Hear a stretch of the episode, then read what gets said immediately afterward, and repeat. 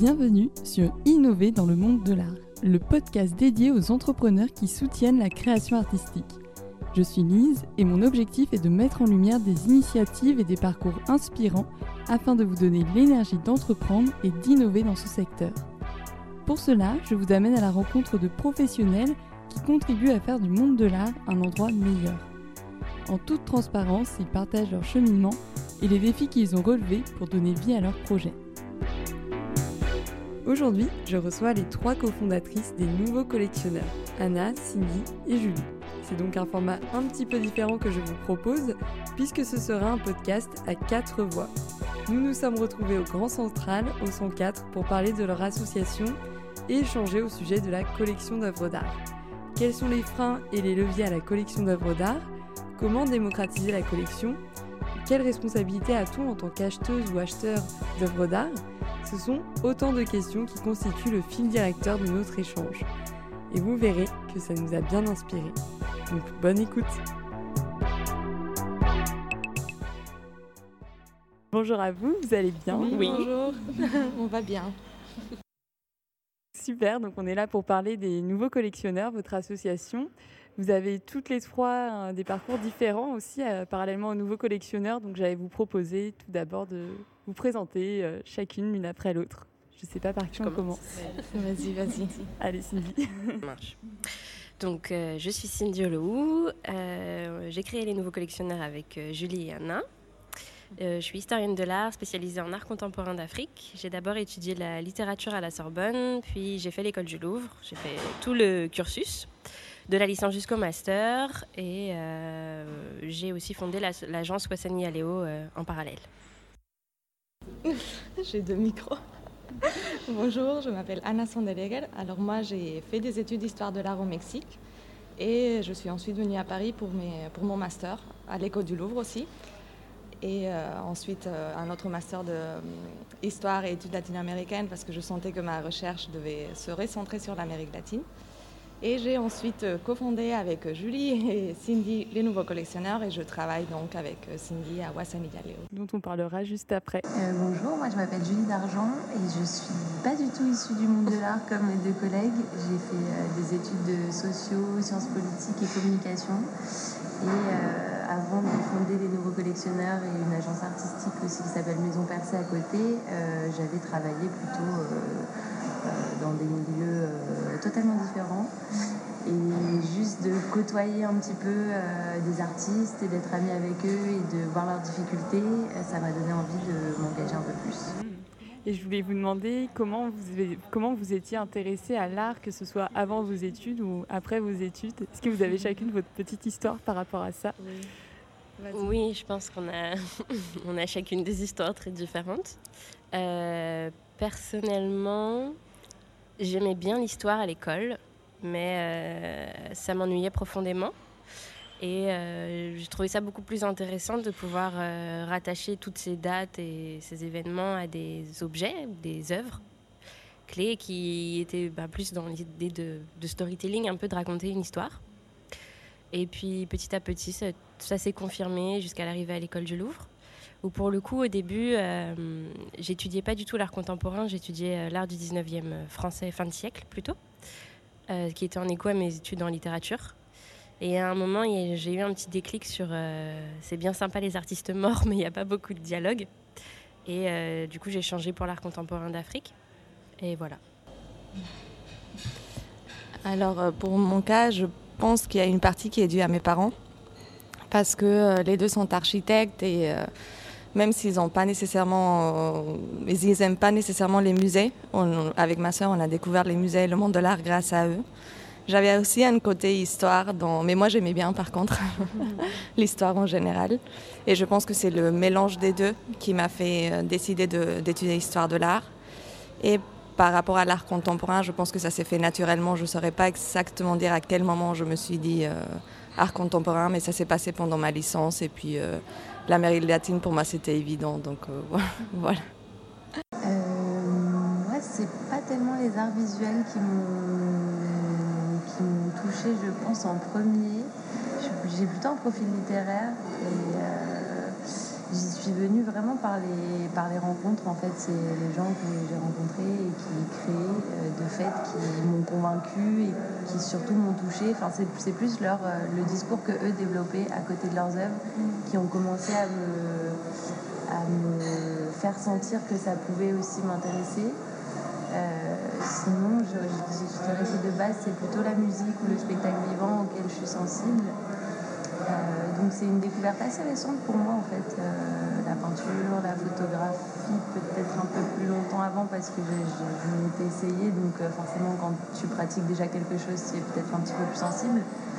mais, mais ça c'est pas très empirique. Quoi. C'est plutôt, j'ai rencontré des gens et leur parcours et le discours qu'ils développaient autour de leur pratique m'a touché, m'a intéressé et et du coup, j'ai été plongée dedans un peu comme ça. C'est presque un petit peu par hasard, en fait, hein, que je suis dans les arts visuels. Mais euh, il y, a, y, a, un truc intéressant autour des. Enfin, moi, ce qui m'intéresse vraiment, je pense que c'est les, artistes, quoi. personnes. Parce que tu as rencontré tes, les premiers artistes euh, via Maison Percée, c'est ça? Non, non, en fait, c'est des amis, euh, des amis d'enfance, enfin surtout un ami d'enfance avec qui on a fondé une association à l'époque qui est peintre. et, et voilà, comme on était amis, on se voyait très souvent et on, parlait pas mal des difficultés qu'il avait euh, euh, à se présenter en tant qu'artiste, à rédiger euh, des textes peut-être pour candidater à des, à des projets, à des événements. Enfin voilà, c'est les difficultés qu'il rencontrait dans son travail et dans sa professionnalisation qui ont fait que j'ai commencé un petit peu à m'intéresser à ce que c'est être un artiste, être un jeune artiste et ce que ça implique aussi comme, euh, comme démarches à faire qui ne sont pas forcément euh, euh, ni logiques ni évidentes pour eux. Enfin, en tout cas, lui, il s'en fichait un peu de tout le reste à part peindre. Et c'est le cas de pas mal d'artistes. Il y en a qui sont très entrepreneurs et donc qui n'ont pas trop de mal à faire tout ça. Et il y en a d'autres, c'est vraiment un calvaire un petit peu pour eux de faire tout ce qui est à côté qui leur permettrait de vivre de leur art. Oui, puis avec le prisme de la sociologie, ça doit être très intéressant aussi. J'ai pas mal lu de sociologie de l'art aussi, donc euh, je ne sais pas si tu avais un regard particulier, si avant de rencontrer ces artistes, tu t'intéressais à la sociologie de l'art. Euh, pas, spécialement la sociologie de l'art, mais, euh, mais du coup les humains et les interactions humaines, et puisque ce qu'une discipline peut apporter à, un groupe ou à une société, oui, très clairement. Et du coup, après, de voir des artistes et de voir la sincérité avec laquelle ils le font, et aussi, euh, je pense que ce qui m'a touchée, parce que ce n'était pas forcément mon cas, c'est euh, cette nécessité qu'ils ont de créer. Et du coup, euh, je me suis dit qu'il y a peut-être d'autres profils qui doivent, à un moment donné, faire le passage entre eux, leur création, et, et, ce que ça peut avoir comme place et comme rôle dans la société. Donc oui, la société, ça ne doit pas y être étranger. L'histoire, j'adore aussi mais c'était pas spécialement l'histoire de la, de la maison percée. Tu peux nous dire un petit peu ce que c'est? Euh, Maison Percée, c'est une euh, maison d'édition euh, que j'ai cofondée du coup, enfin, qui, part de cette association qu'on avait montée avec donc Arnaud, qui s'appelle mon ami qui est artiste, enfin qui est artiste.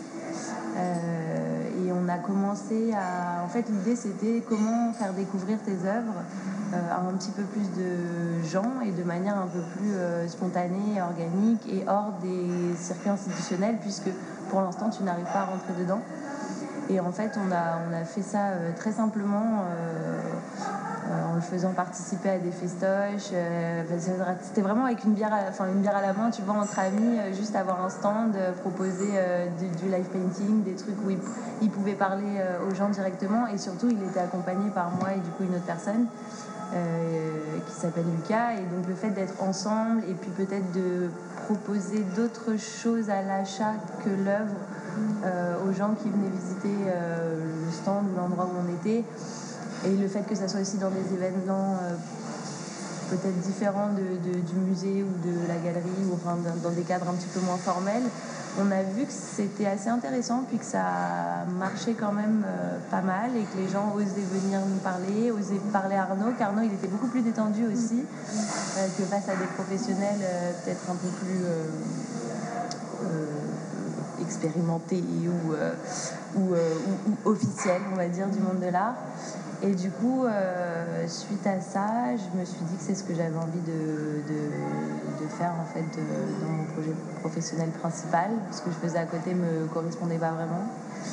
Et donc j'ai monté ça et euh, j'ai continué cette idée de promouvoir les artistes euh, avec des nouvelles formes d'expérience pour les publics, donc euh, à travers des objets, puisqu'en fait l'objet c'est quelque chose qui, parle peut-être à plus de monde que l'œuvre d'art en tant que telle accrochée au mur et dans un endroit aussi qui est intimidant, enfin on va sûrement en parler, mais voilà les galeries, les musées c'est pas forcément hyper accessible pour tout le monde. Donc l'idée c'était ça, c'était de partir d'un truc qui est peut-être plus euh, euh, moins, moins, impressionnant, plus euh, commun, quotidien, et qui a quand même une valeur, parce que moi j'aime beaucoup l'artisanat, enfin c'était un peu mêler des choses que moi j'aime bien et qui challenge aussi la pratique des artistes. Et, donc Maison Percée, c'est faire collaborer des artistes et des artisans pour créer des objets euh, un peu singulier et en tout cas qu'ils s'apprennent mutuellement des choses. Oui, c'est super original. C'est la première fois que je rencontre quelqu'un qui fait ça. En fait, vous avez toute une expérience entrepreneuriale et je trouve ça vraiment intéressant. J'avais envie de vous inviter pour vous en parliez également. Et puis, on va faire un, épisode aussi sur euh, vous, ce que vous faites, Cindy et Anna, juste après, que vous pourrez découvrir ensuite. Mais pourquoi avoir choisi de travailler dans l'art euh, par la voie de l'entrepreneuriat? Est-ce que vous aviez d'autres expériences avant, peut-être? Euh, Oui, après, je pense que Cindy va avoir des réponses similaires aux miennes. On a toutes les deux eu des... Bon, dans mon cas, je vais parler pour moi, je te laisse après.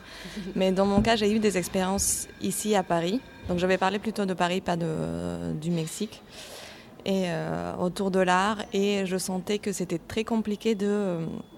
Je travaille avec l'art contemporain de l'Amérique latine et je ne trouvais pas une place où, dans laquelle je pouvais travailler avec.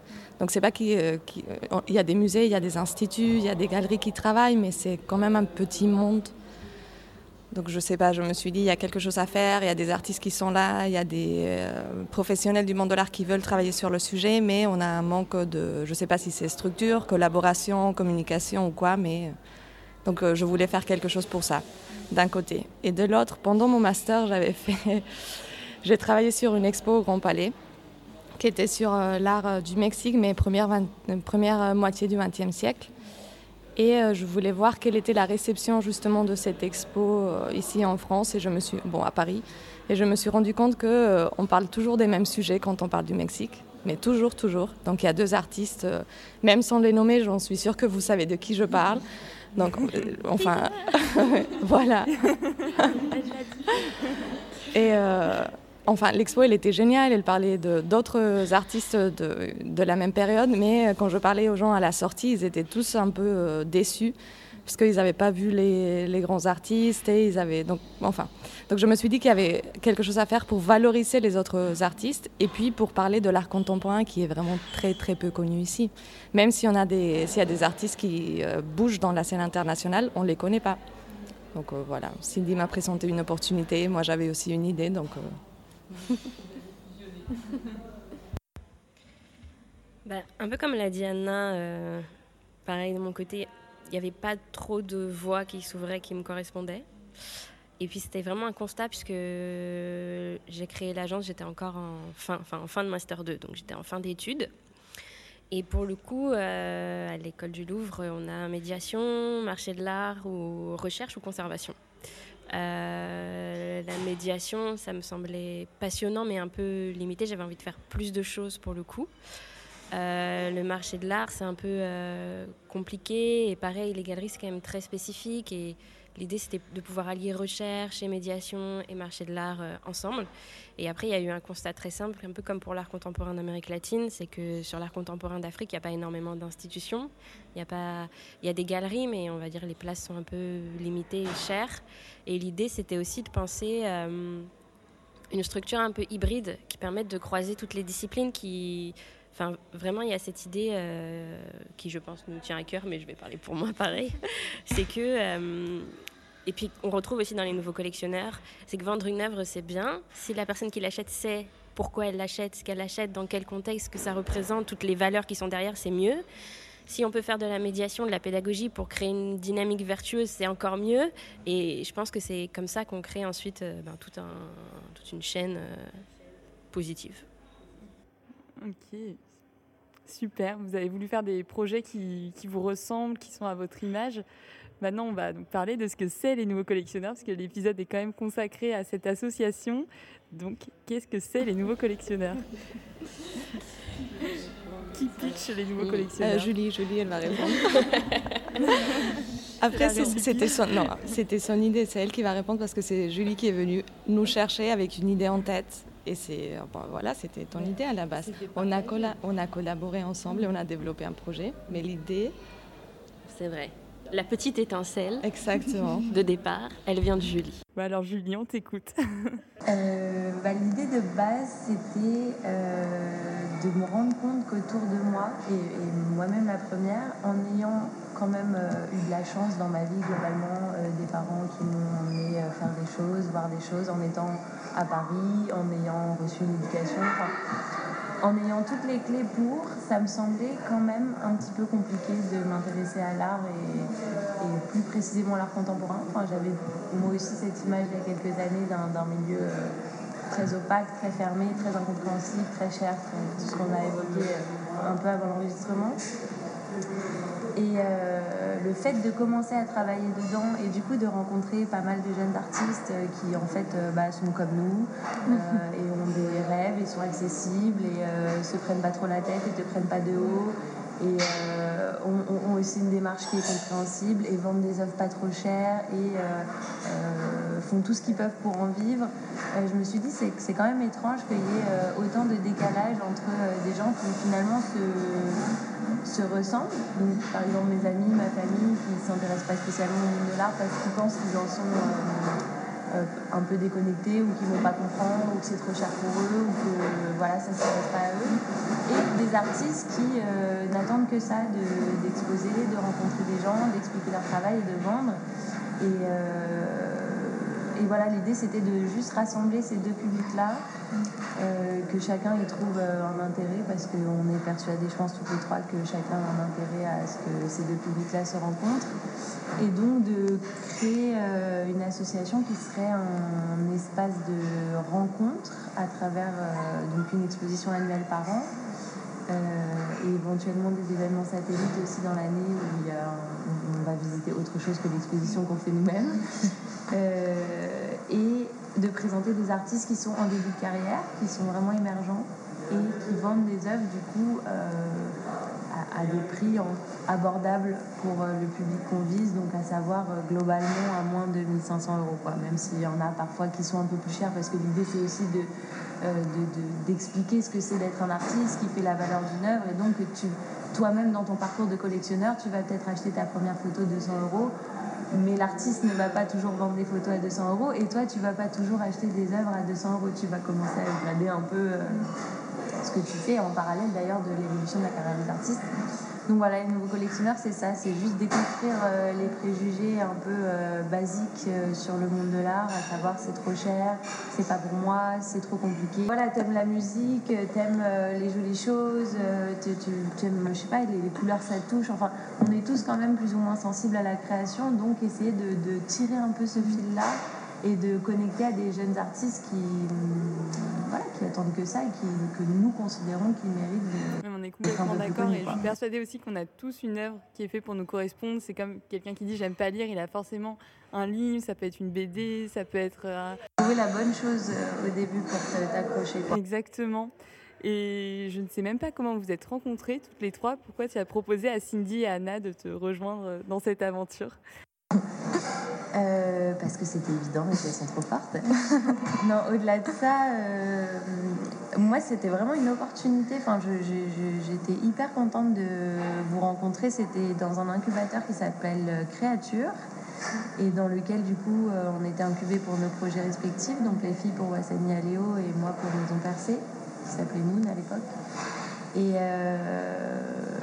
et donc, dans cet incubateur qui était dans le 15e, euh, on se croisait de temps en temps, puis on a dû euh, échanger euh, au cours d'un déjeuner ou je sais pas, c'était plutôt avec toi, Cindy, je pense. On, on a pris le métro ensemble. On a pris le, ouais, le métro, on était des banlieusards.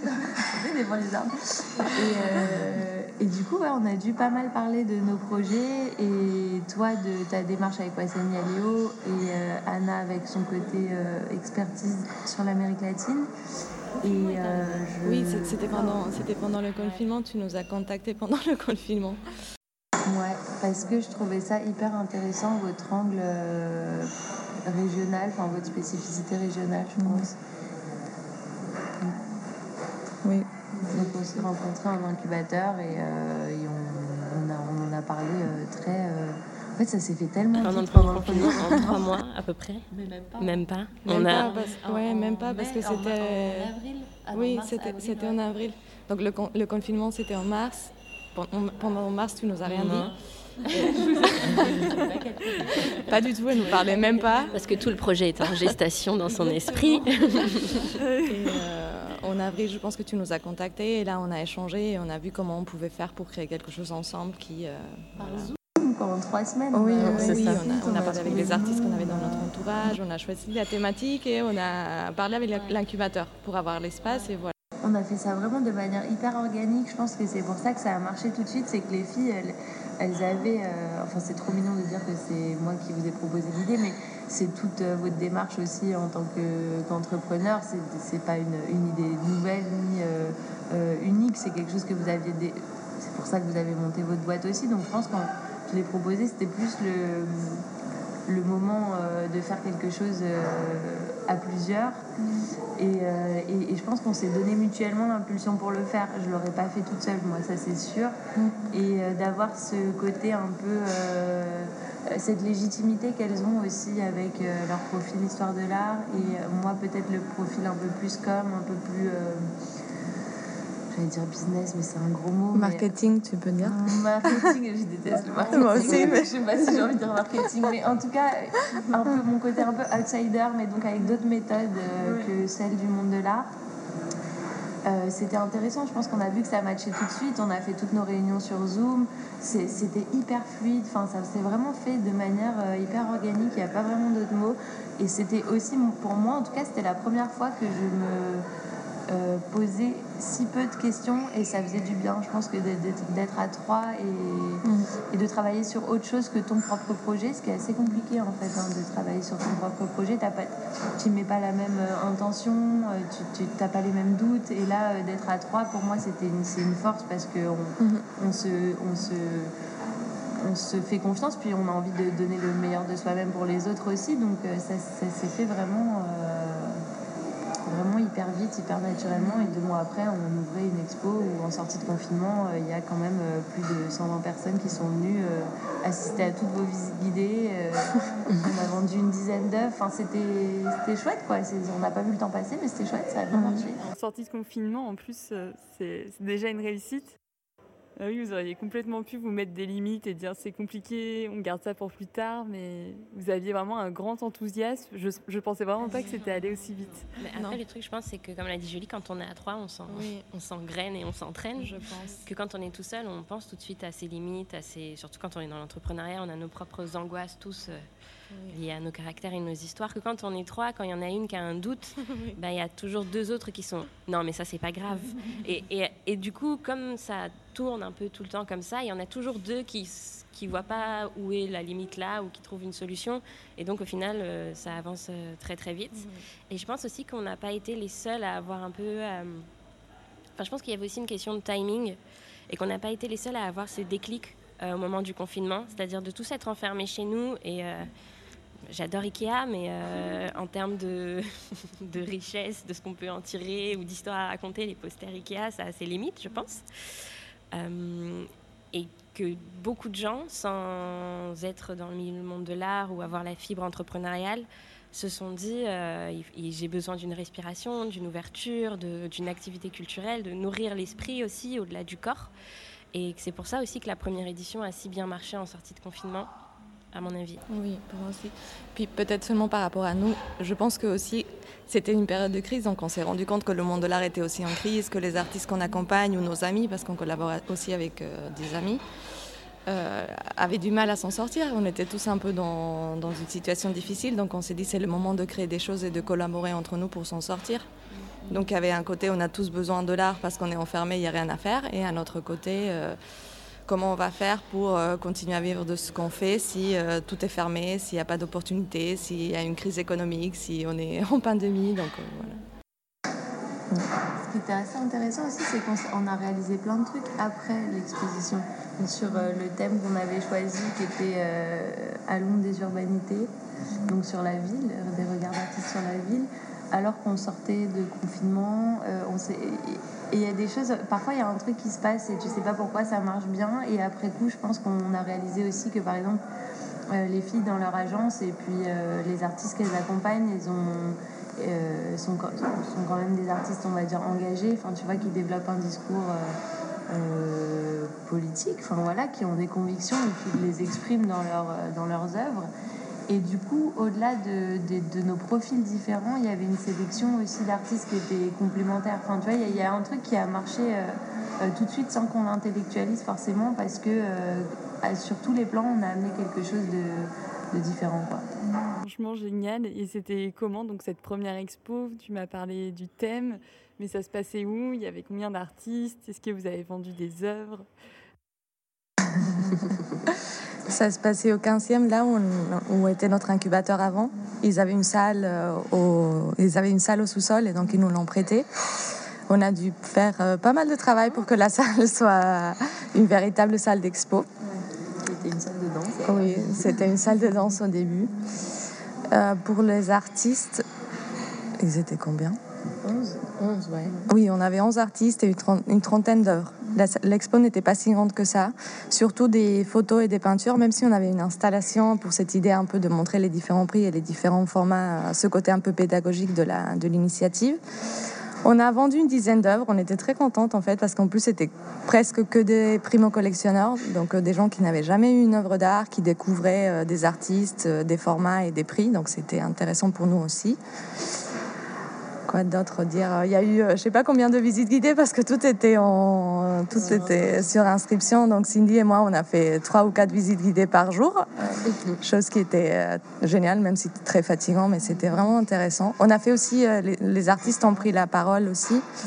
Euh, chose qui nous a permis de voir que pas tous les artistes osent et c'est pas facile pour tous les artistes. Donc ça nous a permis d'évoluer le format pour la suite.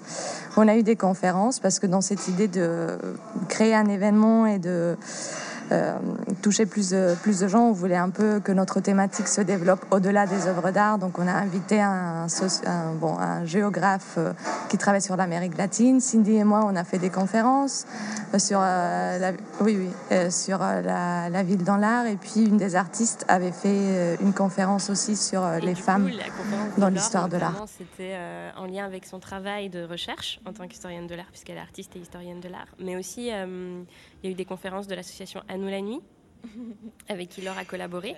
Et euh, l'idée, c'est qu'à chaque fois, on a une association partenaire qui participe à la programmation à travers des conférences ou des présentations. Euh, cette année, c'était, enfin, la dernière édition, c'était Bibliothèque sans frontières. Lors de la première édition, c'était À nous la nuit. Et c'est pour ça aussi qu'on choisit toujours des expos thématiques. Déjà, l'entrée est plus facile pour le public qui ne connaît pas le monde de l'art. Donc, ils ont déjà des petites clés de lecture et euh, une partie des bénéfices des ventes est reversée à cette association partenaire. Ok, super. Donc c'est vraiment non lucratif comme, euh, comme association. C'est aussi le principe d'une association, mais c'est intéressant de voir aussi là où vont les fonds pour euh, comme former un cercle vertueux. Bah, tous les fonds servent à financer la prochaine édition ou à payer l'édition qu'on est en train de monter aussi, généralement, plus à payer l'édition qu'on est en train de monter qu'à financer la suivante. Et une partie des bénéfices est reversée à une association dans l'idée aussi que le... Parce qu'il y a aussi souvent cette idée que l'art est déconnecté de la société. Et c'est quelque chose qu'on essaye vraiment de déconstruire au-delà des préjugés plus habituels comme le prix ou la complexité. Et c'est aussi l'inscrire dans un cercle vertueux d'action où acheter une œuvre peut avoir des retombées concrètes, positives dans des actions euh, sociales, politiques euh, engagées. Oui, c'est pas juste un plaisir euh, égoïste. C'est vrai que ça, ça bénéficie à plein de personnes, euh, l'achat d'une œuvre, d'abord à l'artiste, aux personnes qui l'accompagnent, et puis dans votre cas, à une association aussi. Donc c'est encore mieux.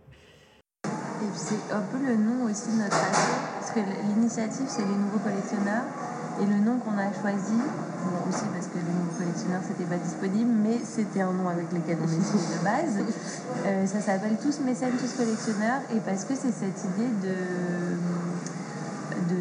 d'être tous acteurs de la création et qu'on peut tous la soutenir d'une manière ou d'une autre. Donc, euh, que ce soit par l'achat d'une œuvre, mais même euh, se rendre à une exposition, ou même ne serait-ce qu'avoir un, un petit dialogue avec un artiste euh, parfois, ça, suffit aussi pour euh, l'encourager ou parler de son travail, maintenant avec les réseaux. Enfin, tu vois, c'était vraiment l'idée de, dire qu'on a tous euh, notre petite part du colibri. ça fait partie des questions que je voulais vous poser. Qui sont les nouveaux collectionneurs par rapport aux collectionneurs traditionnels Après, ça dépend. Il faudrait définir qu'est-ce qu'un collectionneur traditionnel, parce que je pense qu'il y a plein de collectionneurs qui sortent déjà de, de ce qu'on entend par collectionneur traditionnel. Mais je pense notre initiative était beaucoup centrée, Julie l'a dit au début, mais notre cercle proche et les gens qu'on connaissait de notre entourage, on se rendait compte que même si nous, on travaille dans le monde de l'art, euh, eux, ils ne s'intéressent pas du tout. Et on se demandait pourquoi, en fait, s'il y a toujours, comme on disait, il y a toujours quelque chose qui peut t'intéresser dans l'art, même si tu n'es pas d'accord avec les galeries ou je sais pas, il y a toujours un, espace, un artiste, une œuvre, un type de production artistique qui peut t'intéresser.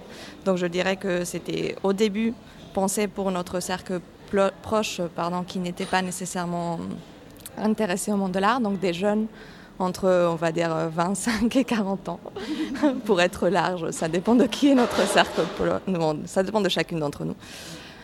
Et euh, donc des gens qui n'étaient pas nécessairement dans le monde de l'art mais qui euh, pouvaient quand même avoir un intérêt ou un accès au monde de l'art. Et après, cette notion a un peu évolué. Donc, on a voulu toucher d'autres personnes et d'autres publics. Donc, peut-être les nouveaux collectionneurs, je sais que je me répète, mais ça serait des gens qui, euh, qui découvrent le monde de l'art et qui se rendent compte qu'il euh, y a plusieurs façons de soutenir un artiste et qui souhaitent le faire. Donc, dans, cette idée de commencer une collection, de suivre un artiste, de parler avec lui, de le rencontrer et de suivre toute une carrière euh, de différentes façons, achat, communication, échange, euh, enfin opportunité par la suite. On verra bien qu'est-ce que ça donne. Mais je ne sais pas si vous voulez ajouter. Euh, c'était très complet, mais je, sais pas. Je dirais peut-être que pour parler vraiment en termes technico-pratiques, les nouveaux collectionneurs, c'est des jeunes actifs, donc des gens à peu près nos âges qui ont un emploi fixe euh, et qui vivent en milieu plutôt urbain. D'où aussi tout un enjeu euh, de développement aussi, c'est d'aller toucher des publics euh, en province, en région ou dans des milieux plus ruraux.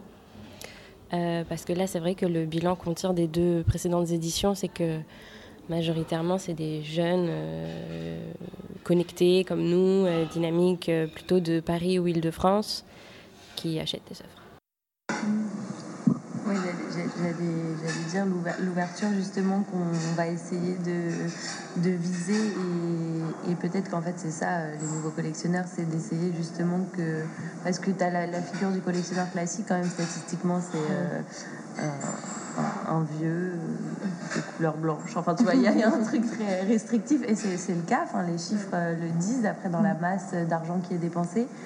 Et peut-être que les nouveaux collectionneurs, effectivement, ceux qui nous ressemblent, euh, donc je pourrais dire des Parisiens entre 25 et 30 ans, avec un petit salaire, etc., c'est déjà bien parce qu'il y en a déjà pas beaucoup et ça commence à grandir.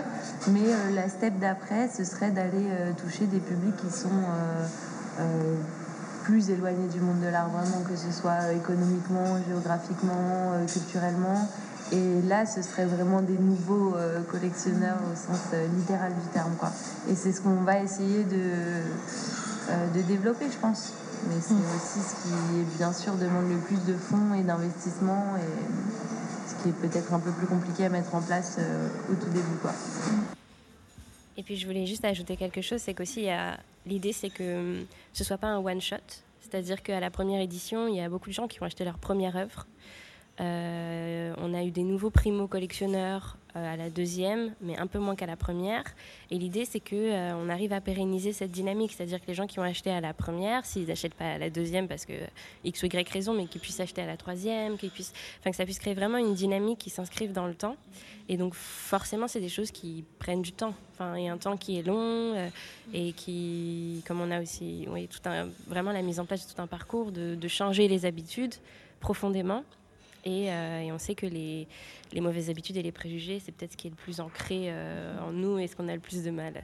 Les bonnes résolutions de la nouvelle année prouvent. Mais euh, c'est vraiment l'idée aussi que ce soit quelque chose de pérenne et de long. Et donc aussi aller toucher ces publics plus éloignés, ça va progressivement en fait. L'idée c'est que les cercles s'élargissent petit à petit. la première édition, comme on l'a dit, c'était vraiment pas uniquement, mais quand même nos cercles proches ou notre premier, deuxième cercle, on va dire. La, troisième, la deuxième édition a été beaucoup plus large, beaucoup plus ouverte. On a eu beaucoup, beaucoup plus de visiteurs. Donc là, on a touché des gens même qui, passaient juste dans la rue ou qui ne nous connaissaient pas du tout pour le coup personnellement. Et je pense qu'on va progressivement comme ça grandir, toucher des cercles de, des cercles de plus en plus larges. Et puis euh, la troisième, c'est vrai.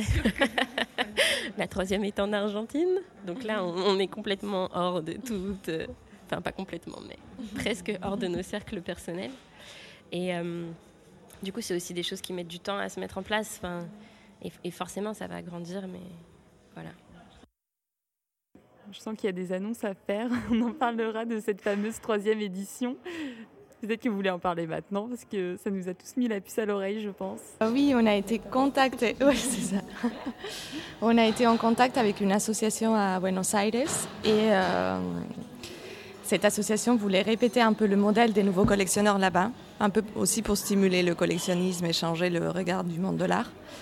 Et donc, en théorie, euh, bon, on, a quand même un contrat, donc ça va se faire, c'est seulement qu'on n'a pas encore euh, confirmation de date, mais euh, ça va se faire cette année, sûrement en octobre ou novembre.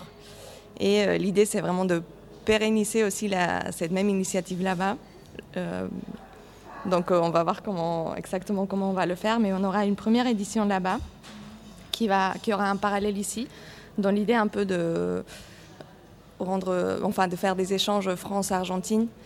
Donc on aura une première édition là-bas pendant un mois, je pense, et puis une deuxième édition ici un mois plus tard. Comme ça, ça nous permet aussi de nous pouvoir gérer la distance et l'échange avec l'équipe euh, sur place. Et cette première édition ici, euh, bon, le, parallèle, ça serait pour ne pas perdre justement le cercle dans les nouveaux collectionneurs qu'on a déjà rencontrés et leur proposer quand même des activités, même si ça va sortir un peu du quotidien parce que c'est en lien avec l'Argentine, donc on aura sûrement plus d'artistes argentins que, que les artistes qu'on collabore avec ou euh, ceux qu'on avait déjà rencontrés ici. Euh, mais je pense qu'on ne peut pas nécessairement dire plus parce que tout est en train de se faire pour le moment. Donc la thématique est en dialogue. Les espaces ici, on a bien sûr des pistes et tout, mais c'est pas certain, certain. Donc on ne va rien annoncer pour le moment. la seule chose qui est certaine, c'est que l'événement va se faire là-bas parce que l'association qui s'appelle Ronda Cultural est vraiment intéressée. Et d'ailleurs, ils vont lancer la communication là bientôt.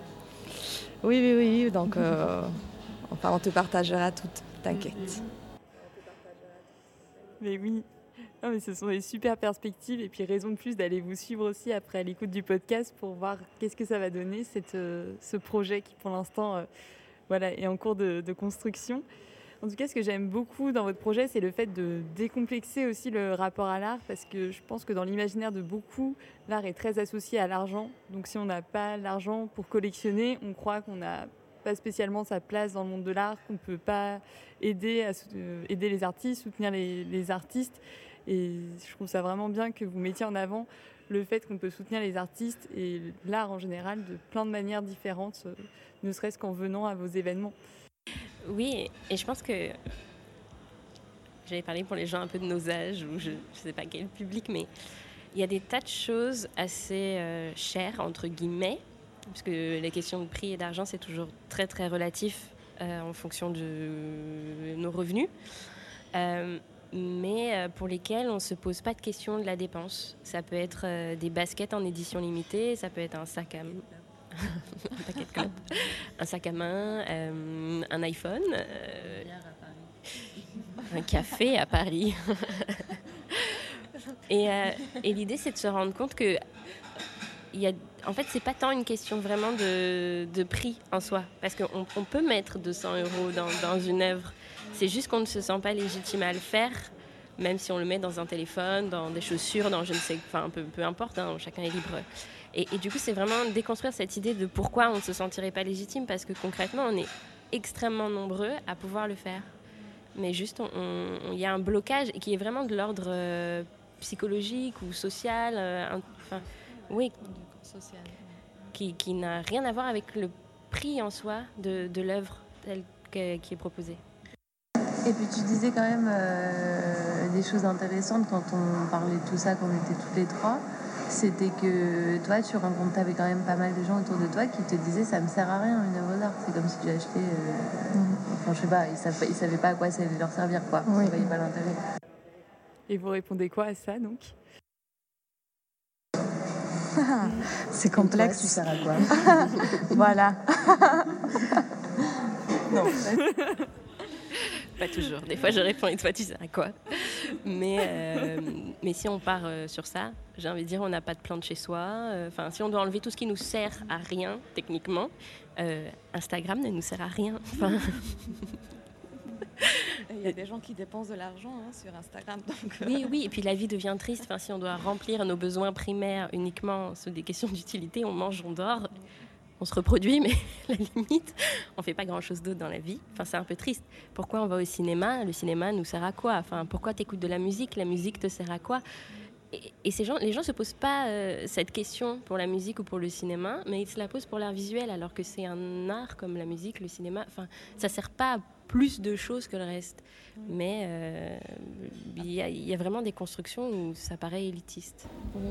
Après, il y a aussi une question de tout le temps rattacher les choses à la productivité ou je sais pas parce que ça le mot sert à quoi? C'est vraiment comme si tu t'attends à un résultat je sais pas je sais pas si c'est de l'argent ou euh, enfin quelque chose de très tangible et on, on comprend pas où on est c'est pas qu'on comprend pas on se met une limite ou je sais pas qu'est-ce qui se passe dans le débat au sens société sociétal qu'on réfléchit pas à quelle est l'utilité de l'art enfin pourquoi se poser cette question là et ne pas voir euh, quels sont les échanges qu'il qu provoque quelles, quelles sont les réflexions que ça nous enfin des réflexions, des sentiments, des sensations, un débat avec le copain ou la personne qui est à côté. Enfin, il y a plein de choses qu'on ne voit pas dans cette question d'utilité parce qu'on rattache l'utilité toujours à quelque chose de productif et de monétaire et de capitaliste. Enfin, il y a plein de, donc je pense que ça va au-delà de euh, ne pas le poser sur d'autres types d'art, parce que même pour la musique, les gens ne payent pas nécessairement autant que ça. Pour le cinéma, on télécharge illégalement les films. Enfin,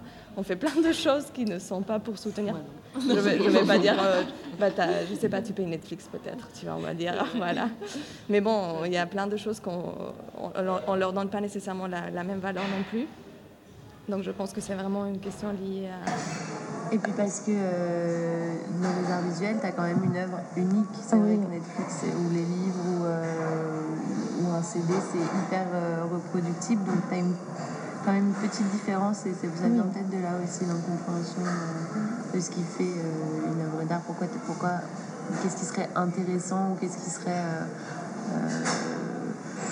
qu'est-ce que ça peut t'apporter d'avoir l'exemplaire unique de telle toile sur ton mur chez toi euh... mm -hmm. Enfin, tu vois, il y a quelque chose de. Oui, d'unique et tout. Ouais.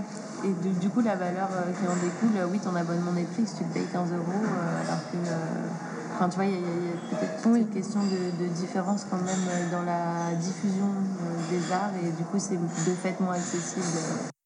C'est de fait moins accessible, et il y a aussi tout un côté où. Ouais, il y a tout un côté où on a déjà accepté la musique ou le cinéma comme un divertissement. Donc aussi en lui enlevant plein d'autres choses que ça peut nous donner. Tu vois, c'est pas que du divertissement. Parfois c'est l'est, mais parfois c'est d'autres choses. Donc on voit ça comme du divertissement, donc c'est acceptable. Tandis que l'art n'est pas toujours, euh, enfin une peinture n'est pas pour tout le monde du divertissement. Mais donc euh, si tu enlèves cette côté divertissement, en tant que société, on comprend pas quelle est la valeur. Même si je pense que ça peut aller au-delà et que plein de gens le savent, parce que même dans le street art ou le, le graffiti, il y a des échanges importants avec ce que tu vois dans la rue et c'est seulement que c'est pas monétisable ou euh, je sais pas. Donc, mais bon, il y a plein d'échanges avec euh, différents types euh, d'art et différentes productions qui vont au-delà du divertissement. mais ça ne rentre pas dans la discussion quand quelqu'un te dit que je ne comprends pas quelle est l'utilité. Ils ne vont pas se poser toute la soirée devant le tableau. oui. Et après, il y a une autre dimension, c'est que au-delà de l'utilité qui est pas forcément en termes de productivité ou de résultats obtenus, l'achat d'une œuvre, euh, c'est aussi un investissement. Et les gens voient peut-être pas l'utilité tout de suite maintenant parce que nous, on présente surtout des artistes émergents. Mais cet artiste, peut-être que dans 5 à 10 ans, il sera présenté par une grande galerie, il fera des expositions au Centre Pompidou, au Palais de Tokyo, et son œuvre vaudra 10 fois, 15 fois, 20 fois euh, le prix qu'elle aura été achetée euh, chez les nouveaux collectionneurs. Mais c'est pour ça que ce qui est très délicat à expliquer, et c'est souvent les débats qui reviennent pendant les visites ou les échanges qu'on a, c'est euh, comment on fixe la valeur d'une œuvre, pourquoi ça vaut tant. Euh, et, cette valeur-là, elle est, elle est fluctuante en fait. Et il y a le côté de ça peut être une œuvre unique, donc c'est plus cher qu'un abonnement au cinéma ou un abonnement Netflix. Mais il y a aussi la dimension de l'abonnement Netflix vous rapportera jamais plus que ce que vous le payez maintenant. Que l'œuvre potentiellement, elle peut prendre de la valeur aussi et parfois, c'est c'est un objectif, oui, un objectif ou une idée que les gens perdent de vue, dans le sens où ça me sert à quoi d'avoir un tableau? Bah Déjà, ça n'a pas obligé de servir à quelque chose. Ça, peut juste être là, voilà. Il n'y a pas de raison, chacun ses raisons pour acheter de l'art. Mais le tableau peut aussi prendre de la valeur euh, et, c'est ça aussi une collection, c'est que ça grandit, ça vit, euh, ça prend de la valeur. Je voulais juste rajouter, je crois que la première chose euh, qu'on a eu envie de transmettre aussi, c'était peut-être par rapport à Netflix ou par rapport à, au cinéma, enfin on parle de beaucoup de Netflix, mais c'est pas un sujet, hein, mais par rapport à des œuvres peut-être plus immatérielles ou, ou, très partagées ou qu'on peut consommer comme ça toute la journée sur Spotify, tant qu'on est dans les grands noms, allons-y. Euh, peut-être nous, ce qu'on avait envie de, de, de, faire expérimenter aux gens qui venaient à l'expo, c'était que effectivement, pour les arts visuels, tu as Enfin oui, tu as plein de belles images sur Instagram et euh, tu as plein de grandes œuvres que tu peux apprécier juste parce que tu vois une photo de cette œuvre-là dans un musée. Mais euh, nous, on tenait quand même à faire une exposition parce que dans, dans, dans, dans les arts visuels, tu as cette rencontre avec l'œuvre quand même euh, en mhm. vrai, en physique, qui est, qui est importante. Et, du coup, l'acte d'acheter une œuvre d'art, oui, c'est soutenir un artiste, c'est un investissement, mais c'est aussi faire quelque chose vraiment pour soi. Et et, peut-être aller toucher euh, quelque chose qui fait écho à notre propre personnalité, à, notre propre perception du monde, et que du coup on a envie de, de, de retrouver chez soi, qui nous accompagne. Enfin, il y a une, valeur sentimentale derrière quand même un objet euh, euh, tangible. Enfin, même si c'est une mhm. photo, c'est une photo imprimée. Bon, maintenant il y a la NFT, c'est un autre sujet, mais tu as, quand même un truc où tu as, as, une relation euh, charnel un peu avec l'œuvre, ce qui n'est pas forcément le cas pour euh, peut-être la musique ou le cinéma. Donc c'est aussi tout ça qu'on a essayé de... Oui, puis c'est quelque chose de très intime, vraiment. pour le coup, les gens qui les ont achetés, c'était tous des coups de cœur ou, c'était leur première œuvre. Enfin, c'était pas quelque chose d'anodin comme, comme peut être plus une activité que d'aller au cinéma. Il y avait vraiment toute une réflexion, toute une expérience. Euh, c'est une rencontre en fait, comme tu le dis. Euh. Parce que je pense que nous, c'est comme ça qu'on l'a expérimenté aussi.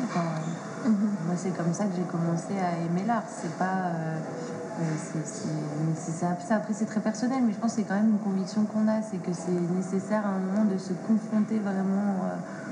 Physiquement à l'œuvre, tu vois, que ce soit par sa taille, par ses couleurs, par, par les textures. Enfin, c'est en, tout cas pour moi, et je pense que c'est quand même quelque chose auquel on croit, pour, qui, est valable pour pas mal de gens, c'est euh, que ça te fait en effet euh, euh, en vrai. Quoi. Tu as besoin d'avoir un lien un peu direct, visuel et, physique dans, la réalité, dans l'instant. Tous ces parallèles que vous faites avec la musique et le cinéma, ça me fait réaliser qu'on ne consomme pas du tout de la même manière la musique, le cinéma et les arts visuels parce que au final, on ne possédera jamais un film, même si on paye pour le film, on ne possédera jamais un album qui va être édité euh, sans limite, euh, streamé euh, des millions de fois. Alors que quand on consomme une œuvre d'art, elle est unique ou elle est, un exemplaire très limité.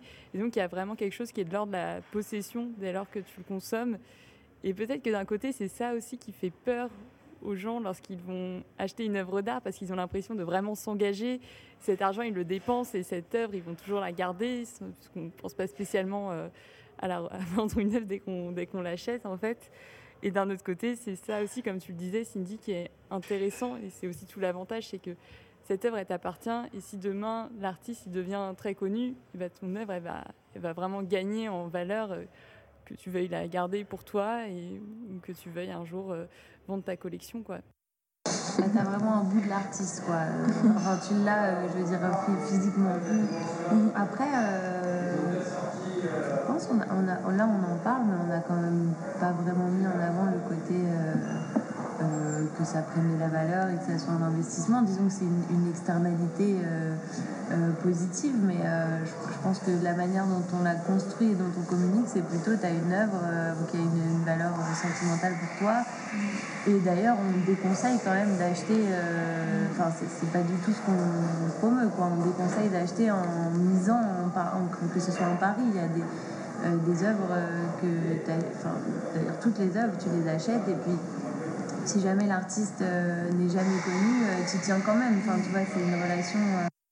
Oui, oui, c'est pas l'investissement qui a déclenché les achats et c'est pas ce qu'on met en avant. Ça peut être à la limite une conséquence au long terme potentielle, mais déjà nous on peut pas le garantir parce que voilà. Mais c'est sûr que la spéculation est pas est pas pas dans notre ADN. si on veut spéculer, il vaut mieux spéculer aussi dans autre chose que dans l'art. mais, euh, pas Mais après, je voudrais revenir peut-être à la possession. Euh, oui, parce qu'en en fait, je pense que ça, ça, donne de la valeur, effectivement. Si on parle honnêtement, je pense que ça, ça donne de la valeur à l'œuvre et que tu es content d'avoir quelque chose. Euh, enfin, je sais pas trop à quelle facette de la personnalité humaine ça fait appel, mais tu es content d'avoir quelque chose euh, qui t'appartient. Et en même temps, euh, là, quand on en parle, et enfin même avant, c'est vrai que ça pose question. Enfin, tu vois, en, quoi le fait de posséder quelque chose, là après on parle dans d'autres débats, hein, mais, mais c'est quand même intéressant que la musique et le, et le, le, cinéma, tu tu ne possèdes pas, effectivement, tu n'as pas le film ou le plateau de tournage ou les acteurs comme ça figés dans ton salon. Euh, et pourtant, tu as quand même l'impression que ça t'appartient. Donc, c'est un rapport euh, qui est, qui est peut-être voué à évoluer aussi euh, pour les arts visuels, mais je suis en train de m'embourber dans un truc philosophique qui n'a plus rien à voir avec la le truc philosophique, il y a peut-être le parallèle entre les musées et les œuvres qui sont dans les musées. Donc, ça dépend de la, le lien avec le musée devrait évoluer pour que tout le monde sente que ce qui est à l'intérieur nous appartient. C'est ça, c'est aussi bien un sujet. Et je pense, je pensais plus au livre, parce que par exemple, le livre c'est quelque chose euh, d'hyper reproductible comme la musique ou le cinéma, mais euh, tu as l'objet livre et tu tiens à ton livre, tu vois, alors qu'il y a les pages cornées, qu'il y a une telle odeur, que tu as emmené sur la plage et tout. Et, euh, mais ça sort des arts visuels. Mais ça sort complètement des arts visuels. Je pense que ça tient vraiment au fait d'avoir un objet, parce que le livre est un objet en soi qui est reproductible, et donc on peut avoir les deux dimensions de possession de l'objet livre et euh, l'histoire appartient à tout le monde. L'œuvre d'art euh, étant reproductible de manière limitée, euh, et encore ça c'est des notions discutables, parce que les photos on décide d'en faire un certain nombre de tirages, mais techniquement on pourrait en tirer autant qu'on le souhaite. bon la gravure peut-être pas autant, mais pour la photo on pourrait faire autant de tirages qu'on veut fait partie de, sa, de son identité en quelque sorte et de, de sa valeur aussi. Parce que forcément, si c'est une œuvre euh, pour laquelle il y a de nombreux multiples, l'œuvre va être moins chère que si c'est un objet qui n'est pas reproductible, par exemple. Donc je pense que tout l'enjeu de la possession et de l'accessibilité au grand nombre, qu'on essaye de conjuguer tant bien que mal dans l'association, à travers une expo qui est ouverte à tous, on fait plein d'activités pédagogiques. Euh, on met des QR codes, on fait des livrets, on fait des visites euh, pour que ce soit vraiment accessible, elle, elle, elle se heurte à cette idée d'objet euh, limité en termes d'édition, de, reproduction. Après, c'est la différence entre collectionner et visiter une expo. Si tu collectionnes, ouais, tu as une question de possession et c'est ton œuvre, ça t'appartient, même si ça appartient toujours à l'artiste aussi, d'une certaine façon. Euh, oui. Mais dans un musée, bah, ça appartient à l'État entre guillemets, donc ça appartient à tout le monde. Donc il y a une autre, un autre lien par rapport aux arts, et, parce que dans les musées d'art contemporain, on pourrait dire que les œuvres nous appartiennent tous, tu vois, mais on n'a pas ce lien-là. C'est vrai qu'on a tous une grande collection d'œuvres d'art. J'aime bien cette idée-là. c'est pour ça il y a d'autres initiatives qui incitent le collectionnisme dans les collections d'État et tout, parce qu'en soi, c'est pas l'État qui décide. C'est un bien public. Bref, on est parti dans des trucs. Bah ouais, euh, ouais, j'allais dire pourquoi, pourquoi on... pourquoi on parle de ça Non, non, non, mais qu'est-ce qu'on fait En fait, l'idée de, de permettre aux gens d'accéder à l'achat d'œuvres d'art, euh, je crois que c'était euh, aussi avant tout pour les artistes qu'on a eu cette idée-là. Oui. En, premier lieu, pas avant tout, mais en premier lieu, chronologiquement, euh, le, la volonté c'était de soutenir les artistes. Et donc, en fait, pour les arts visuels, ça passe par l'achat d'œuvres d'art. On est parti dans des trucs philosophiques sur l'appartenance, la, valeur, l'utilité. Possession, qui est un mot quand même qui fort moi aussi. qui me gratte la gorge, quoi. Qui me... Non, qui m'irrite les oreilles, parce que gratter la gorge. quand je le dis aussi, quand je m'entends et quand je le dis. Mais, euh, mais c'est vrai que tu as un truc dans les arts visuels où si tu veux soutenir un artiste, il y a sûrement d'autres choses à inventer et qui sont en train d'être faites. Euh, Comme ton projet. Voilà, voilà non, pas de spoil. Mais euh, il y, y, a plein de trucs qui sont faits avec les marques, avec les institutions, peut-être dans des événements, et c'est, et c'est très bien. Mais l'achat d'œuvres d'art, c'est quand même la première chose que tu peux faire pour soutenir un artiste. Et euh, voilà, c'était l'idée. Et donc après, de fait, tu possèdes cette œuvre d'art, mais tu pourrais dire aussi qu'on l'achète à plusieurs, peut-être qu'avec la blockchain ou j'en sais rien, peut-être qu'il y a des, des, choses qui vont...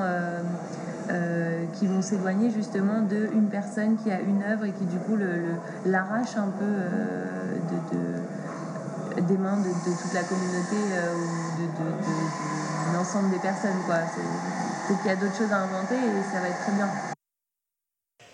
Quand tu disais c'est la meilleure manière de, soutenir les artistes et je trouve que c'est à la fois la meilleure manière de les soutenir financièrement mais aussi sur le plan psychologique parce que comme on le disait il y a un côté engagement. Quand tu sais que quelqu'un a acheté ton œuvre c'est que vraiment c'est celle pour laquelle il a eu un coup de cœur parmi mille et je pense qu'il n'y a rien de plus encourageant que, que ça.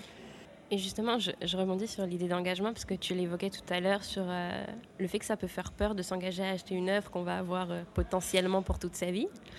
Euh, mais c'est peut-être pas la bonne image. mais c'est un peu comme un tatouage.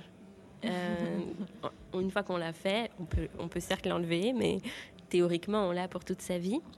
Et ça fait partie de soi. Et je pense que la collection, ou l'achat d'une œuvre, mais mettons plus largement une collection, c'est aussi des histoires de vie. C'est sûr que ce qui nous plaît là, 25-30 ans, ce ne sera pas la même chose qui nous plaira que quand on aura 35, 40, 45, 60. Et j'espère d'ailleurs, parce que notre vie va évoluer, on va tous changer, que euh, nos, œuvres d'art, nos objets, nos collections vont, et nos goûts vont aussi changer euh, en même temps. Et donc je pense que cette question d'engagement, de prendre d'acheter une œuvre qui va rester pour toujours et que on va se lier à elle et tout ça mais comme on rencontre des gens et qui font partie de notre vie et on fait des, fin, et ça évolue et ça change et ça reflète aussi notre personnalité. Et pour le coup, je parle un peu d'expérience personnelle, enfin même si on en a toutes maintenant des œuvres à force de côtoyer les artistes et d'être un peu dedans, on a et puis on avait déjà le virus, sinon on n'aurait pas lancé l'association. Mais on a toutes des petites collections à notre niveau et euh, je vois bien que les œuvres que, pour lesquelles j'ai eu un coup de cœur il y a 4 euh, ans ne sont pas les mêmes que celles qui me plaisent aujourd'hui, que les artistes ont aussi évolué, que les formats ont changé, que, que enfin, voilà, petit à petit on, évolue. Par exemple, ce qui est le plus accessible, c'est la photographie. Et ben, au tout début, je pense que ma première œuvre, je crois que c'était de la gravure ou de la photo. Et là, euh, ma la dernière œuvre qu'on m'a offerte, du coup, mais c'est une installation, c'est beaucoup plus c'est un objet en soi, c'est très différent et ça a changé parce que euh, j'ai changé moi aussi. Mm-hmm. Non, moi je voulais seulement dire que j'adorais ta, ta, comparaison avec le tatouage, on va l'utiliser dans les visites d'idées. Mais parce que c'est vrai, donc, quand, quand, tu te fais un tatouage ou dans l'idée du tatou, tu soutiens un artiste, parce que c'est son dessin ou c'est son travail, ou que ce soit sa technique ou son, son imagination, son, bon, son dessin. Euh, tu après, tu peux, si tu le fais une fois, ça va rester pour toute ta vie, mais toi aussi, tu vas changer. Ça va te rappeler un moment de ta vie. Donc, tu vas voir 15, 15 années euh, plus tard, tu vas te dire Ah, bah, c'est pas quelque chose que je ferais aujourd'hui, mais ça me rappelle ça.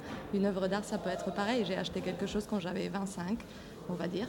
Et euh, à mes 50 ans, peut-être c'est pas la production que je, qui m'intéresse. Peut-être je soutiens toujours l'artiste. Donc peut-être tu te fais 50 tatous. On ne sait pas. tu vois, il y a des gens qui suivent un tatoueur toute leur vie en fait. Donc euh, j'adore. je pense que ça peut permettre de vraiment faire un parallèle et de rendre moins complexe le débat aussi parce qu'on est toujours dans des questions euh, élitisme, monde fermé et tout ça, mais en fait, on peut se rendre compte que c'est pas que ça qu'il y a d'autres euh, bah, d'autres scènes, d'autres espaces, d'autres artistes, enfin qu'il y a plein de choses qui se passent. Et donc parler un peu de parallèle avec le tatouage, qui est maintenant en train de devenir une art aussi, qui est d'ailleurs exposé dans des foires et tout. Donc euh, ça prend aussi un peu de la, sa propre valeur en fait, ou sa valeur réelle, je ne sais pas comment le dire. Mais bon, là je pars dans un autre débat. Euh, mais donc, dans tout cas, c'était seulement pour dire que j'adorais, j'aime bien le parallèle. Je pense que je peux l'utiliser pour expliquer parce que si on parle de nos cercles proches et tout ça, j'ai plus d'amis qui soutiennent le tatouage et qui peuvent dépenser beaucoup d'argent, mais beaucoup, beaucoup mhm, d'argent dans le tatouage, mais ne vont jamais dépenser une telle quantité dans une œuvre d'art. Et si on commence à avoir le même lien, euh, parce que c'est un lien très personnel, si tu te fais un tatouage, c'est toute une histoire, même si c'est un truc de ça m'a plu et je veux ce dessin-là, c'est un lien personnel. Mais comme une œuvre d'art, ça m'a plu, je veux cette œuvre-là. Bravo Cindy. Notez-le bien pour le réutiliser après. Oui, puis même dans les médiations, c'est bien d'avoir des comparaisons aussi avec des choses de la vie de tous les jours. Toi aussi, tu parlais de, l'objet avec Maison Percée. En fait, il euh, faut vraiment trouver un point de connexion comme ça qui parle à tout le monde pour après euh, ouvrir les personnes au monde des, des, arts visuels. Et puis, je pensais, je sais plus par rapport à quoi, mais ça me faisait penser aussi que c'est aussi un engagement d'acheter, on le disait, d'acheter une œuvre d'art. Et comme tu le disais, Julie, tu as un bout de l'artiste complètement chez toi. C'est du temps de sa vie, c'est quelque chose euh, où il a mis toute son âme. Et je comprends aussi que ça puisse faire peur, comme un tatouage où on se dit, mais si je me lasse, j'ai quand même ce bout de la personne chez moi, c'est une responsabilité, il faut pas l'abîmer aussi, il faut bien, bien la conserver. Euh, c'est un petit cap à franchir, hein, c'est vrai. Mais du coup, vous aidez les gens à, franchir ce cap. Je trouve ça vraiment, vraiment beau. Et sur la question des droits et des devoirs euh, des collectionneurs, qu'on qu'on essaye d'aborder aussi parce que, comme je disais, c'est une petite responsabilité, effectivement, même s'il n'y a pas de pression. Mais c'est bien de savoir, euh, et ça, participe aussi de définir euh, ce que c'est une œuvre d'art, ce que le, euh, ce que fait un artiste, le fait que c'est un vrai métier. Et donc, du coup, tu as des droits qui sont associés. Et en tant que collectionneur, euh, tu as des petits devoirs. Je vais laisser peut-être les filles expliquer, elles connaissent mieux que moi. Après, je ne sais pas si on va expliquer là et maintenant, parce que c'est un cours de droit un peu intense. Et... non, pas si intense. Il y a nos capsules vidéo. plutôt regarder notre site web, les nouveaux collectionneurs. Instant pub. Je retrouver Cindy qui parle de... Bah, après, ce qu'on peut dire très simplement, c'est qu'un collectionneur ne peut pas faire ce qu'il veut sur une œuvre parce qu'il l'a achetée. Il y a des droits moraux qui restent attachés à l'artiste.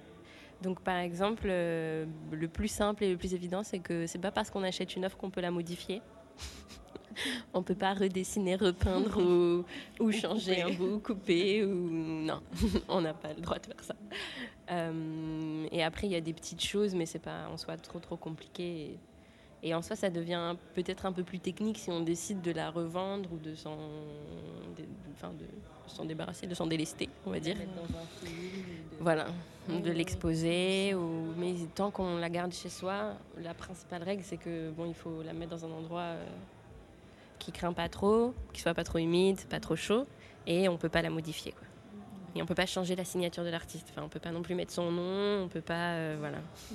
La modifier tout court. Voilà, modifier tout court. Ça va pas. Ça va pas. Peut-être l'accord de l'artiste, mais donc ça, ça c'est un autre sujet. Hein. Je crois même. Hein.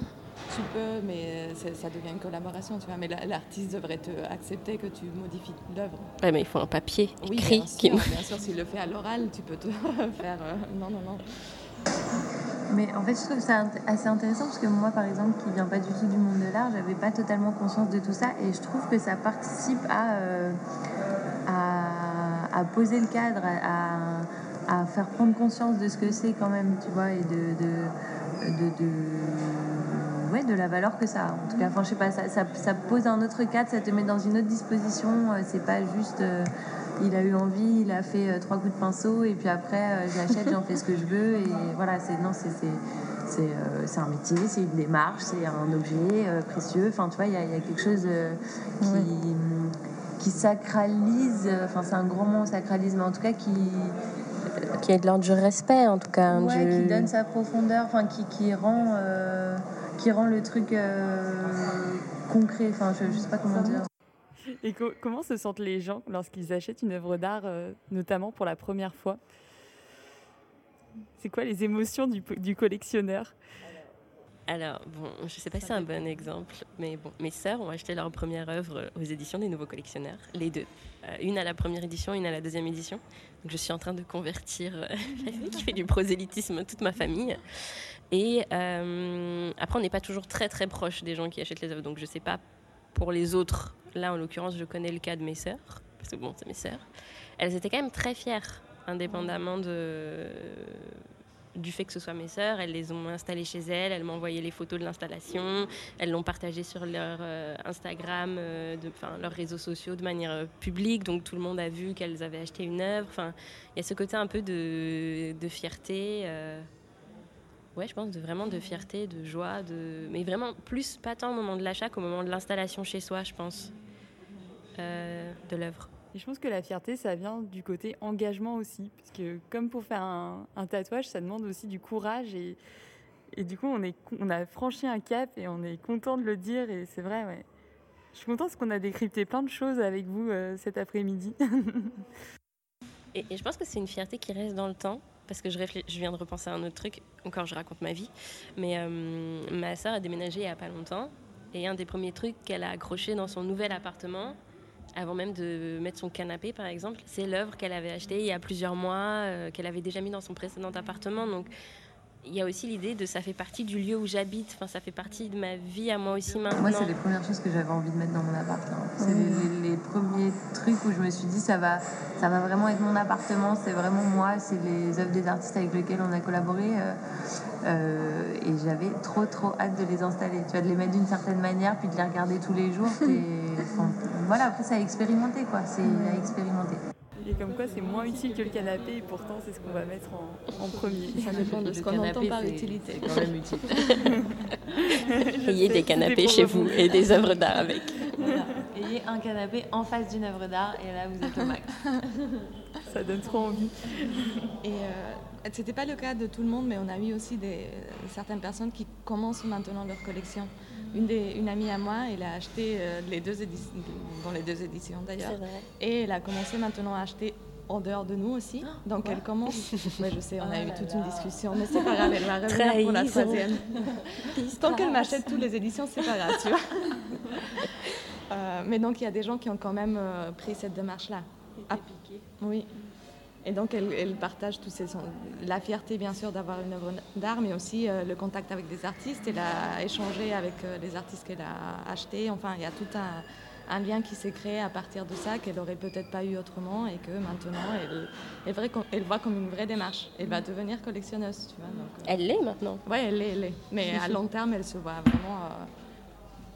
donc, c'est intéressant, quand même j'allais juste rajouter que moi c'est marrant parce que j'ai l'impression de, ma vie aussi, mais de vivre ce qu'on a envie de faire vivre aux collectionneurs et aux gens de notre communauté, à savoir euh, euh, toutes les œuvres que j'ai, j'ai l'impression, et c'est la chose, on en a peut-être parlé avant même que moi-même je l'expérimente, disons que je l'avais pressenti, mais euh, effectivement, quand Cindy disait tout à l'heure, une collection, c'est le reflet de ta personnalité, d'un engagement, de tes valeurs, etc. C'est le cas, et enfin moi j'en étais persuadée, mais je l'avais pas vraiment encore expérimenté. Maintenant que j'ai un peu plus d'œuvres d'art chez moi, je me rends compte que tu as une sorte de cohérence, tu vois, de... C'est pas forcément... j'ai pas toujours les mêmes œuvres faites par les mêmes artistes, etc. Mais l'ensemble représente quelque chose, une expression de, moi quand même, à travers les œuvres des artistes, hein, c'est pas mes œuvres, mais c'est ce que tu disais sur ton amie collectionneuse qui me faisait penser à ça, c'est que tu es fière d'avoir acheté une œuvre et puis après tu tu es fier, mais c'est pas sans forcément le, dire à tout le monde, hein, mais en tout cas quand tu vois l'ensemble de ta collection, c'est assez touchant. C'est assez touchant. Enfin, je sais pas, il y a quelque chose qui est. c'est D'autant plus, chaque collection est unique. En plus de l'œuvre, chaque euh, assemblage d'œuvres dans une collection est unique et le reflet de qui t'es toi. Quoi. Il y a vraiment quelque chose de l'ordre de l'identité, complètement. Ouais, vraiment. C'est, nous, ce qu'on, ce met dans notre, sur notre site, c'est qu'une euh, une collection est une œuvre d'art en soi. C'est, une belle phrase, je trouve, pour euh, clôturer. Peut-être que vous aviez des choses à ajouter avant que je passe aux trois questions signatures. Non, non, vas-y, vas-y. On, a bien divagué là. on a eu des grands débats philosophiques. Oui, j'adore ça. On donc, oui, on va passer aux questions signatures. À chaque fin de podcast, je pose trois questions. J'ai comme une banque de questions. Je pioche toujours euh, quelques-unes dedans pour les poser à mes invités. Donc on commence par la plus philosophique, comme si on n'avait pas assez philosophé aujourd'hui, mais on commence par la plus philosophique et après on va vers une question plus légère. Donc euh, première question, de quoi ont besoin les artistes D'argent. on y a peut-être un petit peu répondu aussi pendant le. Vous l'avez pas entendu, mais elle a dit d'argent. oui, d'argent. bah, pour créer. C'est vrai aussi, il faut le dire. Il y a quand même ce côté un peu tabou de l'artiste qui crée de manière désintéressée. Mais à un moment, soyons réalistes, euh, il a besoin de manger, de payer son loyer, de, de tout ça. Et, et il y a cette réalité de c'est un travail et travail mérite salaire, entre guillemets. Et, euh, et je pense qu'il y a aussi, ben, c'est un peu ce que disait Julie euh, tout à l'heure, il faut repenser comment, est comment fonctionne le monde de l'art, euh, comment ils, sont répartis les richesses à l'intérieur. parce que c'est pas très très équilibré et qu'il y a plein d'artistes qui n'ont pas de quoi vivre ou qui ont des, des emplois à côté de leur pratique, enfin qui, je pense qu'il y a une vraie question à se poser sur comment on, finance la création artistique et comment on la fait vivre au-delà de, du financement. Et ça, il faut faire vivre les artistes pour ça. Oui, après, je sens que c'est complémentaire, mais moi j'aurais dit du soutien, mais sauf que le soutien peut prendre plein de formes, parce qu'ils ont besoin d'opportunités pour exposer, de soutien économique pour vivre et pour créer, de soutien moral. Euh, parce que c'est pas toujours facile. Après, on est toutes les trois dans la même situation. Je pense que les artistes sont les seuls à souffrir d'un manque de stabilité économique et d'opportunités de structure. Et en soi, on est plein dans le monde de l'art qui, euh, qui essaye de voir comment s'en sortir, comment créer, comment faire ce qu'on aime. Donc euh, vraiment, moi je dirais de soutien et après ça dépend de chacun. Le soutien qu'on peut donner, il y a des gens qui peuvent donner euh, de l'argent et devenir mécènes, il y a d'autres personnes qui peuvent communiquer sur les réseaux parce que c'est leur moyen, il y a des personnes qui peuvent être là pour leurs amis ou pour les, les artistes au moment des foires et des expos en dialoguant, en partageant, enfin, soutien. Mais c'est un débat que, que j'ai de plus en plus avec d'autres personnes qui ont créé des espaces, par exemple des galeries ou des euh, centres culturels, entre guillemets, je ne sais pas, un modèle hybride.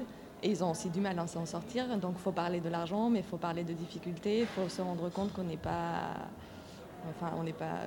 C'est pas simple non plus pour nous. Donc, euh, et puis on a discuté ça, nous trois, plein de fois aussi. Est-ce que c'est et puis pour le, commissariat que toi tu disais, il y a même eu une étude, je ne sais plus quand c'était, si l'année dernière ou l'avant-dernière, en 2019 ou en 2020. Du ministère de la Culture. Oui, mm. qui disait que seulement le 7% des commissaires ou quelque chose comme ça, il faut que je regarde bien, mais c'était un pourcentage très très faible, pouvait vivre de son travail de commissaire d'expo. Donc on est vraiment dans une situation hyper précaire, aucun... Enfin, hyper précaire, voilà. C'est sympa, tu peux dire quelque chose de plus sympa?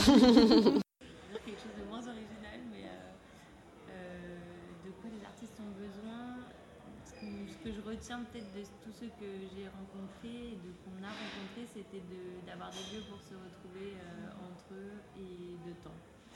Mm. Et donc, euh, pour avoir du temps euh, pour créer et la liberté de créer, ça recoupe tout ce que vous avez dit, hein, c'est d'avoir les moyens de se donner le temps. Quoi. Ben, première question, c'est une, une, réponse très complète. Deuxième question, qu'est-ce qui vous fait aimer une œuvre d'art? Vous avez toutes vos sensibilités ici je sais pas, je vais me lancer, mais je ne suis pas certaine que ça soit. Je sens que ça, ça va dépendre un peu du moment dans lequel je vois l'œuvre, mais il y a plein de choses. Il y a un côté, euh, j'avoue que j'aime bien les œuvres qui sont liées euh, à la société. Bah, toutes les œuvres sont liées à la société, mais qui ont peut-être un message ou un, quelque chose de plus engagé. Euh, même si c'est pas la chose que je privilégie, mais j'ai penchant, on va dire, pour ces œuvres-là. Donc, ce sont celles qui me frappent le plus dans un premier échange avec l'œuvre. Et euh, voilà, je pense que je vais répondre ça pour le moment, même si je, sens qu'il y a plein de choses qui me touchent dans une œuvre d'art, mais c'est une question très complexe, ça mérite un podcast. Euh, moi, j'allais dire, et ça revient à ce qu'on disait sur la première édition, où on n'a pas du tout ramené le même type d'artiste. Euh, personnellement, ce qui me touche dans une œuvre d'art, je pense, c'est vraiment son esthétique à la base. Je ne sais pas si ça fait très cru de dire ça ou pas, mais c'est la réalité. C'est euh, est-ce que je la trouve belle? Est-ce que ça me fait quelque chose? Est-ce que ça fait naître des sentiments euh, euh, en moi? Et je dirais que ce qui me plaise le plus instantanément, c'est vraiment celle que je trouve belle, en tout cas pour la peinture. Après, j'en aime plein d'autres parce que je comprends le discours derrière, comment ça a été créé, pourquoi ça a été créé. Et là, du coup, il y a un autre attachement qui se fait où je peux m'attacher à des œuvres qui, peut-être de prime abord, ne euh, m'avaient pas forcément tapé dans l'œil. Mais, euh, sinon, ouais, je pense que c'est l'émotion euh, esthétique. Hmm. je pense un peu pareil, l'émotion esthétique et la poésie. par exemple, j'ai eu un coup de cœur sur une œuvre à Aka lors de la première édition d'un graveur sud-africain qui s'appelle Tina Toubé. Et euh, le coup de cœur, l'œuvre était belle. Hein. Je la trouve belle, sinon on ne l'aurait pas achetée. Mais surtout, c'était le titre, c'est Collecting Stars to Keep the Moon Happy. Et je trouvais ça tellement beau que l'œuvre et le titre magnifique comme ça, j'ai eu un vrai coup de cœur. Donc j'ai besoin un peu de poésie et de, et de magie pour que ça marche. Et après, je pense aussi aux œuvres que j'ai chez moi, parce qu'il y a beaucoup d'œuvres qui me plaisent, mais celles qui ont vraiment déclenché un, coup de cœur supplémentaire, on va dire, pour que je soit j'aille parler à l'artiste, parce que j'achète pas toutes les œuvres qui me plaisent. Si, je pouvais, ce serait merveilleux. Mais euh, soit que j'aille parler à l'artiste ou que je me renseigne plus, c'est euh, un peu comme la Diana, euh, que ça soulève des questions engagées ou qui me touchent personnellement, ou que ça titille un peu ma curiosité. Et euh, par exemple aussi quelque chose qu'on a remarqué pendant la première édition, mais que euh, j'ai aussi expérimenté, c'est que le fait de discuter avec l'artiste, de savoir pourquoi telle œuvre, comment elle a été faite, parce que des fois c'est pas un pourquoi, c'est un comment, euh, les différentes couches d'impression, les différentes techniques, les différents éléments. Ben, ça peut complètement changer la manière dont on perçoit une œuvre à un instant donné. Où il y a certaines œuvres où j'étais un peu sceptique, un peu, je comprends pas trop ce que c'est. Et on l'a expérimenté avec l'œuvre de Léa Rivera, notamment. Euh, c'était un comment s'appelle rétroviseur de voiture imprimé sur une bâche et les gens étaient un peu sceptiques, un peu. Euh. Et quand on présentait l'œuvre après avoir discuté avec Léa sur comment elle l'a fait, le fait que c'était un carte print, c'est-à-dire qu'elle l'a imprimé avec sa voiture. Donc ça représentait le rétroviseur de la voiture imprimé avec sa voiture et on voyait la trace du pneu sur le tissu argenté. Enfin, il y avait plein plein d'échos. Et du coup les gens étaient un peu sceptiques un peu mais qu'est-ce que c'est? Enfin ça ressemble à rien. Qu'est-ce que... et quand on leur explique ils étaient waouh ok trop bien c'est fou oh là là. Et, donc je pense que ça ça joue aussi beaucoup, euh, dans personnellement les œuvres que j'aime et, et, les choix. Ça donne envie de voir à quoi ressemble cette œuvre peut-être qu'on pourra la mettre sur euh, Instagram pour euh, illustrer le podcast et enfin dernière question Avez-vous une routine, un rituel qui vous aide à rester motivé tous les jours au quotidien? Où il n'y a pas du tout besoin, vous êtes déjà tout le temps motivé Le café. Nous lance pas sur des. ce qu'on pourrait vraiment pas. J'allais faire une réponse extrêmement bateau, extrêmement cliché et très euh, mignonne. les amis. non mais. Mais parce que mais vous êtes mes amis. J'ai aussi d'autres amis, mais vous êtes quand même de très bonnes très proches amis. Mais j'allais surtout dire que euh, l'hiver il fait froid, il fait nuit tôt, c'est une période un peu compliquée avec le Covid, tout ça. Personnellement, l'entrepreneuriat c'est beaucoup d'énergie et euh, des fois on a des petits. Ils veulent pas en fait que je parle. Ah ben, c'est dur pour eux aussi, tu vois. Et parfois on a des petits coups de mou. Et je pense que quand ça arrive, il ne faut pas s'acharner absolument à vouloir finir ce dossier, à vouloir terminer le truc, à envoyer le mail.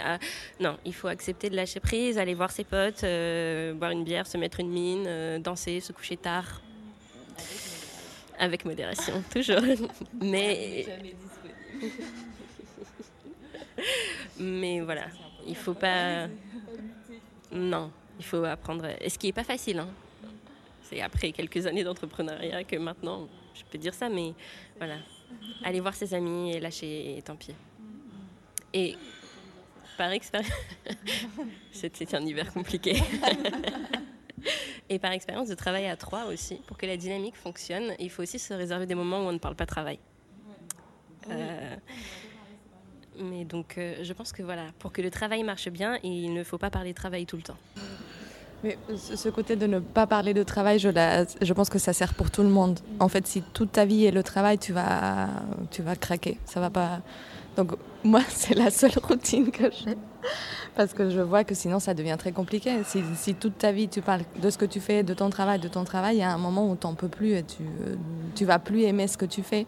Et tu vas, au lieu de lâcher prise, tu vas complètement abandonner et dire, bon, c'est bon, je travaille dans un autre domaine et j'abandonne tout. Euh, chose qui est valable aussi, hein, ça dépend, mais pour ne pas abandonner, je pense qu'il faut se donner des moments de pause, que ça soit des amis, une bière, euh, un film, euh, enfin un concert, un voyage, j'ai aucune idée.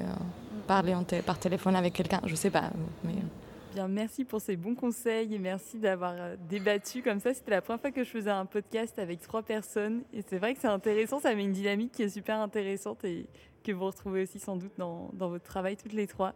Donc merci beaucoup à vous d'avoir pris ce temps. Merci à toi. Merci. Merci. Merci beaucoup d'avoir écouté cet épisode. J'espère que vous avez aimé suivre nos échanges passionnés. Le podcast, c'est terminé pour aujourd'hui, mais ça continue sur Instagram. Aussi, je publierai dans quelques semaines l'épisode consacré à Wassani Yaleo, l'agence artistique d'Anna Cindy. Donc pensez à vous abonner pour en être notifié.